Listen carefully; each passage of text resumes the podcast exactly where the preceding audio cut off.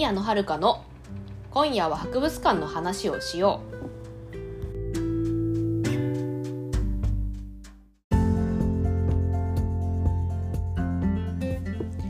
皆さんこんばんは宮野遥です。この番組は学芸資格を持つ博物館オタクが博物館について熱く語る番組です。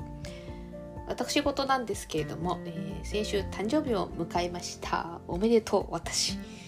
はいいや誰もね特に誰もやってくる人がいないんでね自分で祝いましたけど。そういう悲しいこと言うねって話ですけど。えっ、ー、とこの収録はた、えーと、5月の中頃に配信されると思うんですけど、えっと、配信日は多分誕生日を過ぎているので、えー、まあ、なんで今先週迎え誕生日を迎えましたっていう話をしました、えっと、5月13日で私36歳になりました。年女ですね。そしてもう3回目の年女ですね。そんなそうそうそこそれなりに、えー、年がいってます。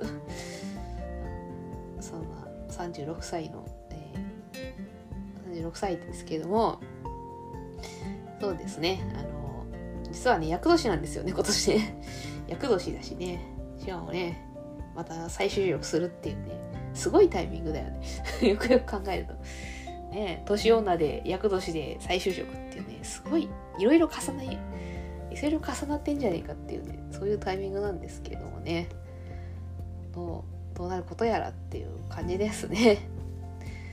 まあ、今この収録これ収録しているのがね4月なんですけれども4月の中頃なんですけれどもまあそうですね、まあ、新しい職場というかまああれですねまあ、アルバイト先にそのまま就職したんですけれどもね、まあ、どうなっていることやらですね。まあ収録してる時点ではちょっと慣れてきましたけどね。正社員の仕事にも、まあ、配信される頃はどうなってるかな。まだちょっと分かりませんけれどもね。そうね。あ、うん、ちょ今今特に言えることはなないですね。まあちょっと仕事には慣れてきたかなっていう感じでまた配信これ配信される頃は、まあ、5月の中頃なんでまたちょっと状況も変わってきてるかなと思います。あ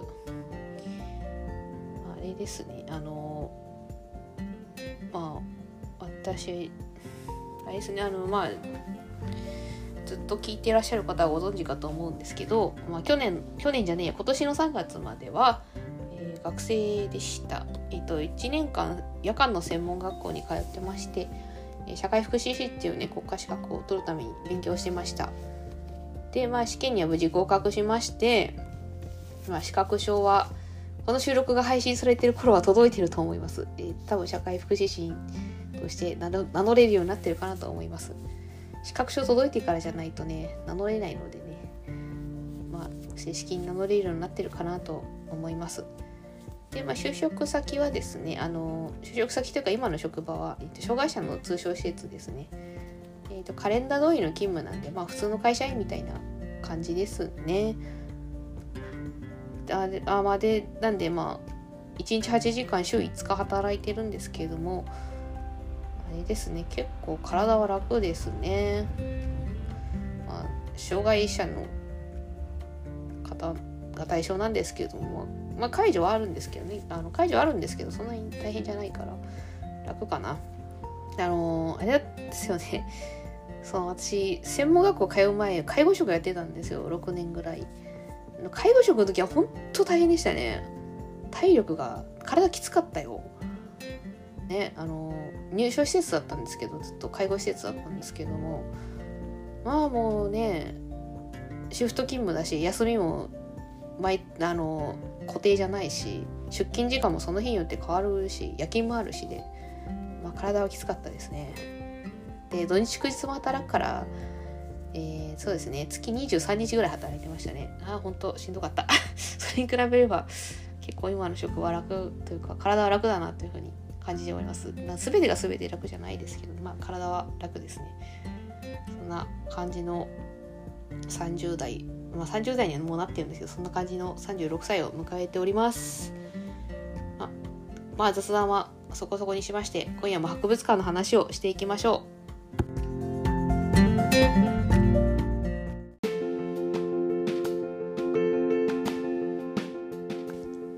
改めまして宮野遥です。えっ、ー、と今回はですね、えー、飛騨民族村飛騨の里のお話をしたいと思います。何それって感じだと思うんですけどえっ、ー、とあこちらあれですね。えっとですねどこだっけ？岐阜にあるんだっけかな。ちょっとだいぶ前に行ったんで忘れちゃったんですけど岐阜だったよね。岐阜だったと思います。岐阜県にある博物博物館です。あの野外の博物館なんですけど屋外の博物館なんですがえっ、ー、とまああれですね。えっと簡単に言うと、えー、合唱造りの民家が見られます。合唱造りの民家を保存してて、まあ、敷地内にバってそういうのが見られるっていう博物館です。まあ野外なんで外にあるんですけど。まああれですね。これ岐阜県だと思ったんだけど。岐阜県で合ってるかな。ちょっと今ホームページ確認しておりますが。えっと確か岐阜県だったと思うんだけどな。えっとね高山市高山駅から歩いていくのでえっと多分岐阜県だと思います。適当すぎるな。岐阜県のはず。岐阜県だよねもうこれ。岐阜県だと思うんだけど多分岐阜県だと思うんだけどな。飛騨満足村。えっ、ー、と岐阜県のはずです。ずっとずっとこの話してねえっ、ー、と岐阜県です。多分。でまあさまあちょっとまた話戻っちゃうんですけどまあそういう合掌造りの民家が見られるとこですね。有名なのは白川郷なんですけれども、えーと、今回は白川郷の話ではなく、えー、あやっぱあ大丈夫。台本に岐阜県って書いてあったんで岐阜県です。岐阜県高山市ですね。にある野外博物館ですね、まあ、今回はそのその飛騨民族村、えー、飛騨の里の紹介をしたいと思います。白川郷はね行ってない行ったことないんですよ。行ったことないのでちょっと何とも言えないから白川郷の話は今回はしません。まあねとあるアニメの聖地で有名ですけどもね日浦市に村コロニっていうね。でアニメというかあれはゲームだけどまあその聖地で有名ですけどもね。その話はね今回しませんね飛騨の里の話をしたいと思います。えっ、ー、とこ,、まあ、こちらのあれなんですよね。まあ一応駅から行けるっちゃ行けるけどバスの方がいいと思いますね。あのー、結構ね山の方なんですよね。あるの。この飛騨の飛騨民族村があるのは。でね結構アップダウン激しいんですね。行くまでの間。山道なんで。だからバスで行った方がいいと思います。私あの自転車で行ったんですけどきつかったですね。なんかねねあの泊まったホテルにレンレンタサイクルレンタルサイクルがあってそれに乗って行ったんですけどそのレンタルその借りた自転車がさあのタウンサイクルってなんかちっちゃいチャチャイだったんですよ。だからその伸ばんのすげえきつくてですね。なんででこの坂をチャイで登んなきゃいけないんだって思いながら思ってました。ちなみになんで登ったかというと、まあ、これ、まあ、実はですね元旦那と言ったんですけど 元旦那がねチャイで行こうって言うから頑張って行ったけどチャイで行くのはちょっと、ね、どうかと思うよね。あの元元旦那の話は一回置いときましょうね。チャイで行くことになったらもっとあんなのせいなんでね、うん、まあ皆さんはバスで行ってください。チャリで行くのはやめた方がいいよ。きついから本当に。山道きついのでやめた方がいいです。バスで行ってください。駅からもそこそこ離れてるんでバスで行くのをおすすめします。まあその過去の話を置いといてですね。まああのあれですね。その飛騨民族村はまあ野外博物館なんですけれどもまあ合掌造りだけじゃなくてなんかいろいろいろなその古い民家をなんか移築して復元しているんですね。で、まあ、あの中に入ってなんかいろいろね展示されてるので、それを見たりとかできるんですよ。なんで結構そのなんだろうまあなんだろうその民家の再現でまあまあ、再まあ、復元あくまで復元なんで全部全部100%再現してるわけじゃないんですけど、まあ、でも結構なんだろう実物の資料としては結構参考になるんじゃないかなと思います。あの絵を描いてる漫漫画描いてる人とかは結構いい資料になるんじゃないかなと思います。でこのまあホームページに書いてあったと書いてあったんですけども飛騨民族村飛騨の里何のためにこんなね古い民家封印してるんだっていう話なんですけども、えー目的はですね鑑賞に浸るためではないですそんなわけないではなくてですねあのー、ホームページに書いてあるんですがその昔の日本人ってどうやって生活したのっていうのを後世に伝えてそのそれを未来を生きていく糧にしてほしいっていう思いがあるらしいです。まあ、簡単に言うと温故知新ってやつですね。あの過去を学んでそれを未来に生かすっていうことをやってほしいっていうのがあるらしいんですね。なんそういう目的があるらしいですね。でまあこの飛騨の里は、えー、と人は基本的には住んでないです。住んで基本的には住んでないので、まあ、見学はガンガンして大丈夫です。ちなみになんですけどね、白川郷はね、普通に人が住んでるんで、ちょっと鑑賞するときは皆さんご注意ください。なんかね、結構、観光客、あのーそう、白川郷は普通に人が住んでるから、なんかちょっと悲しいエピソードとしては、まあネットで見た話なんですけど、なんか、住んでる人がなんか農作業していると、まあ、昼に農作業すると観光客が集まってきてじろじろ見られるからあの人がいない夜にやってるっていう話を聞いてちょっと悲しくなりましたけどまあそういうねまあそうそういうところにはね皆さん注意してほしいですね。まあ、日田の里はね人は基本的には住んでないからまあ鑑賞がご自由にっていう感じですね。でまあここ結構いたんですけどねあの行った時にあのあれなんですよね。その民民家の中にもちろん入れるんですけどなんか昔の道具も展示されてたりして、なかなか面白かったですね、まあ、ただちょっとびっくりしたのがですねみんな意外とさらっと流し見しててえー、みたいな「お前何しに来たんだよ」博物館ですよここに。ねお前ら何しに来たんだよって思って。ちょっと信じられないっていう気持ちでいましたあのねちゃんとその道具にそれぞれそのキャプションがあって、まあ、こういう風に使ってましたよみたいな細かくね書かれてるんですけどみんなさらっと流し見しててどうどういう神経してんだよちょっと言い方があれだけどちょっと強い言い方しちゃったけど。ね博物館に来てキャプションを見ずに帰るなんてどういうことだよって思ってちょっとびっくりしちゃいましたけどね。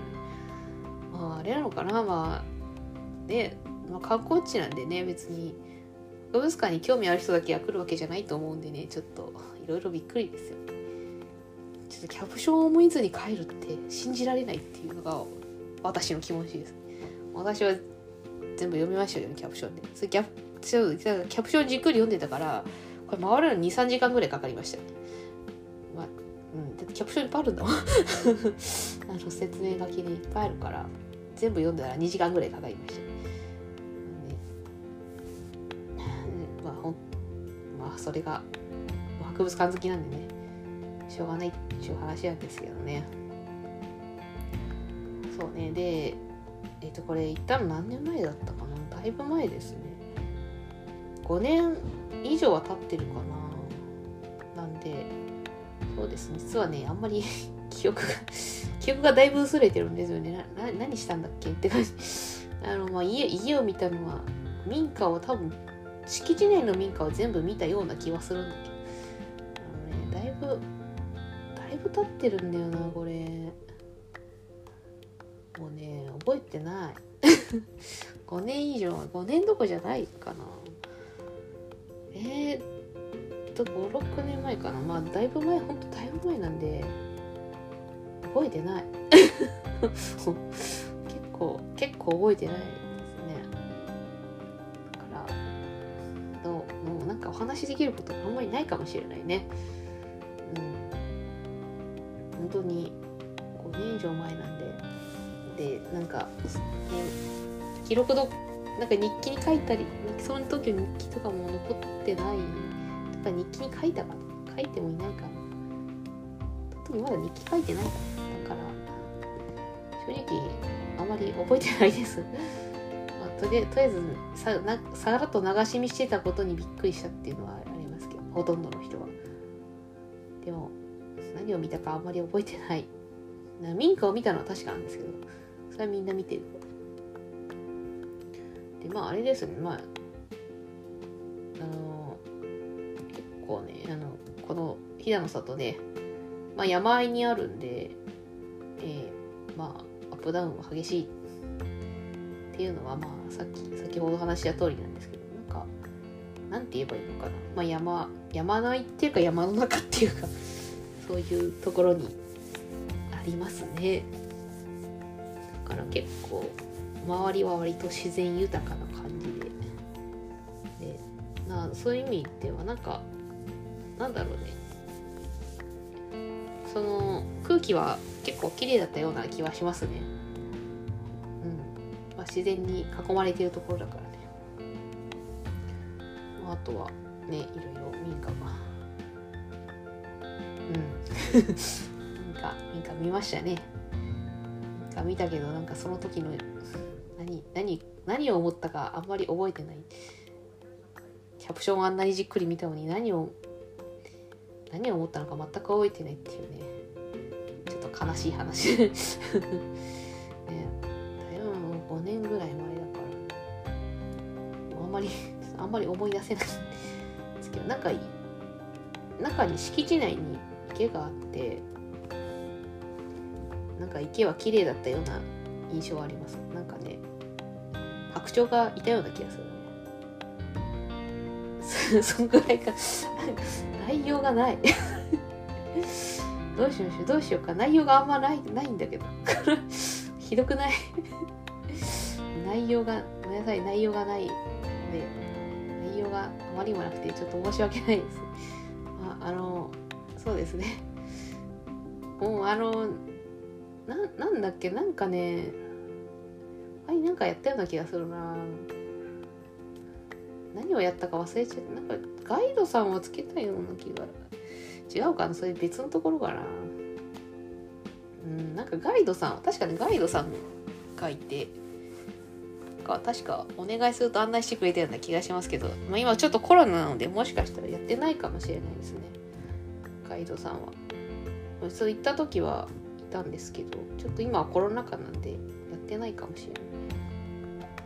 でまああと多分行った時はやってないんだけどなんかいろいろ体験ができるみたいです。なんかろくろろくろでなんか陶器作ったりとかそういうそういうのもやってるみたいですね土日祝日にやってますねうんこんな感じでまあ飛騨の里はそうですね結構なんかその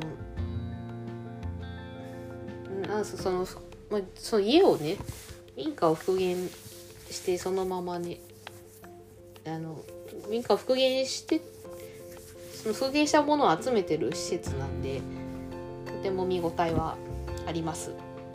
ただ何を見たかあんまり覚えてないです。ごめんなさい。ちょっとね5年以上前に行ったんであんまり覚えてないですね。そうね。まあどうかな。ちょっとねちょっと行くの大変なんで。2回目はまあ機会があったら行こうかなみたいな感じですかね。ちょっと本当に大変行くの大変だったから。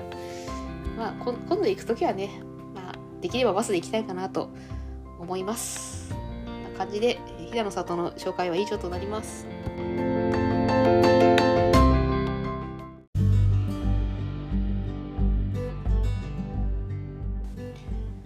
飛騨民族村飛騨の里の話いかがでしたでしょうか？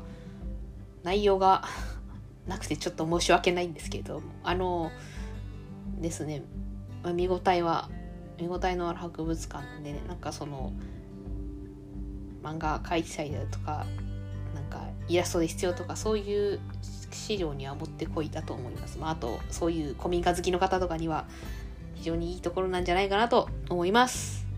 最後までご視聴いただきましてありがとうございましたこの番組のお便りは Google フォームとマシュマロで受け付けております番組概要欄に宛先を載せていますので質問や感想など送ってくださると嬉しいですここまでのお相手は宮野遥でしたそれではまた次回お会いいたしましょう。おやすみなさい。